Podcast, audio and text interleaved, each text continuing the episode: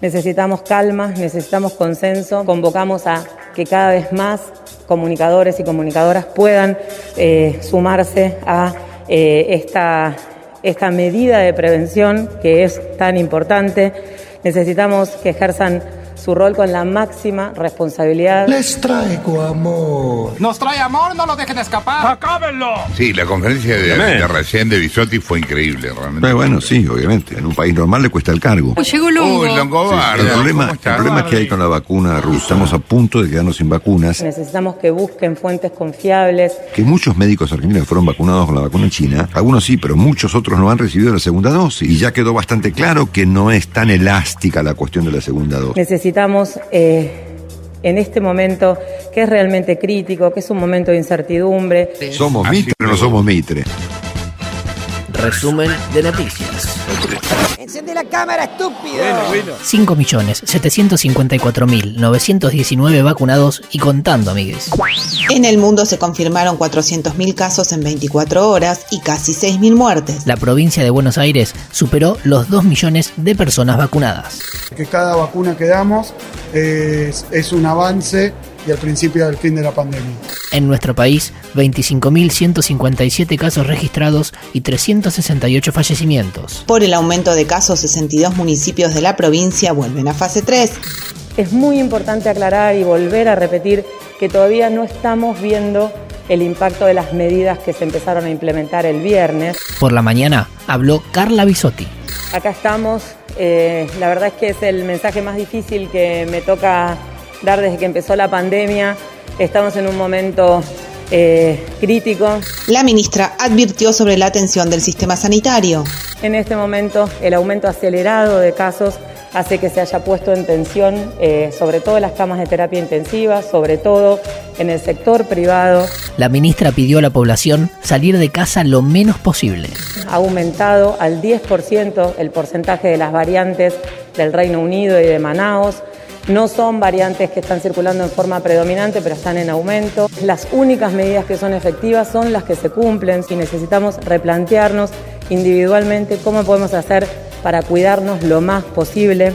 En relación a la llegada de vacunas, dijo que tienen expectativas de poder recibir pronto un nuevo embarque que se sume a los 7.3 millones de dosis que ya recibió nuestro país. Necesitamos pedirle, necesitamos pedirle a la sociedad eh, que evitemos toda actividad que no sea prioritaria, que hagamos lo mínimo indispensable.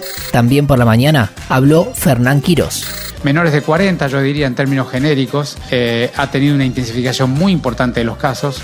La industria. El ministro de Desarrollo Productivo, Matías Culfas, se reunió con la Unión Industrial Argentina. Hubo reaseguro de que con cumplimiento de protocolos la actividad industrial continúa.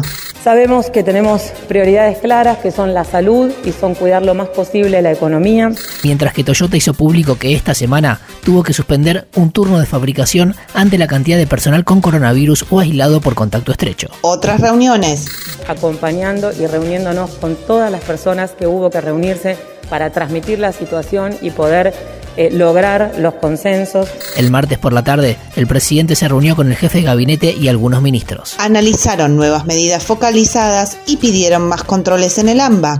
Tenemos de vuelta que llamar también a las autoridades de las provincias y de los municipios a que se empoderen de su rol de implementación de las medidas, de fiscalización y de ampliar las medidas porque tienen la potestad en el DNU, cuentan con este Ministerio de Salud, cuentan con este Gobierno Nacional para acompañar en cada una de las medidas. Transporte. Trenes y colectivos deberán circular con las ventanas abiertas. Hay, hay una situación, bueno, es, es o enfermedad o frío. Mientras que en el subte murió el noveno trabajador, tres están en terapia y hubo más de 430 casos, según informaron este martes los metrodelegados. Las clases. El martes, el ministro de Educación, Nicolás Trota, evaluó junto a especialistas la situación de las escuelas. Bajo protocolos para prevenir contagios, la escuela es un lugar seguro. Sostuvo el ministro. Docentes porteños, agrupados en UTE y Ademis y los bonaerenses de Udogba, realizan un paro de 24 horas. Hoy por la tarde, Cafiero vuelve a reunirse con ministros.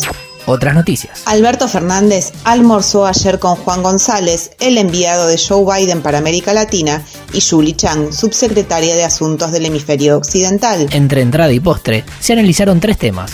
la negociación con el FMI, la adquisición de vacunas y el cambio climático. Y González le entregó al presidente una carta de Biden en la que destaca la participación argentina en la cumbre del clima parlamentarias. El Senado debatió en comisión el proyecto de educación ambiental integral. Expusieron los ministros Trota y Cabandier. El proyecto cuenta ya con media sanción de diputados. Legislatura bonaerense. Se aprobó en comisión el proyecto enviado por el Ejecutivo Provincial para regular el uso del cannabis medicinal y sus derivados. De convertirse en ley, quienes necesiten cultivar cannabis para uso medicinal podrán hacerlo amparados por un marco jurídico. Además, propone crear un registro provincial de cannabis para la inscripción voluntaria de quienes requieran asistencia del Estado para obtener productos indicados por prescripción médica. Mañana podría ser tratado en el recinto. El Estado argentino pedirá disculpas públicas y asumirá la responsabilidad por la mala praxis judicial en un caso de violencia de género. María Eugenia Vidal presentó de manera virtual su libro Mi Camino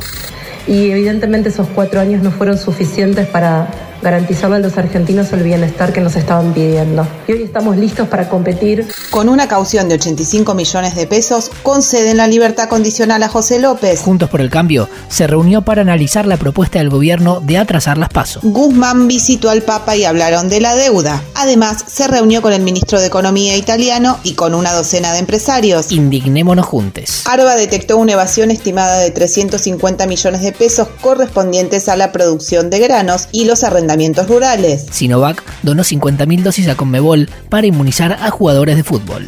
El acceso global a las vacunas es difícil, es muy difícil. Según declaraciones del organismo, la inmunización está enfocada en los planteles profesionales de primera división, masculinos y femeninos. Inglaterra reabre bares y restaurantes después de meses de confinamiento. Y Mick Jagger junto a Dave Grohl escribió una canción a modo de festejo. Easy Lacy habla de salir del encierro con un optimismo muy necesario, dijo el cantante de 77 años. Hasta acá la información del día. Podría ser peor. O mejor. Pero siempre es lo que es.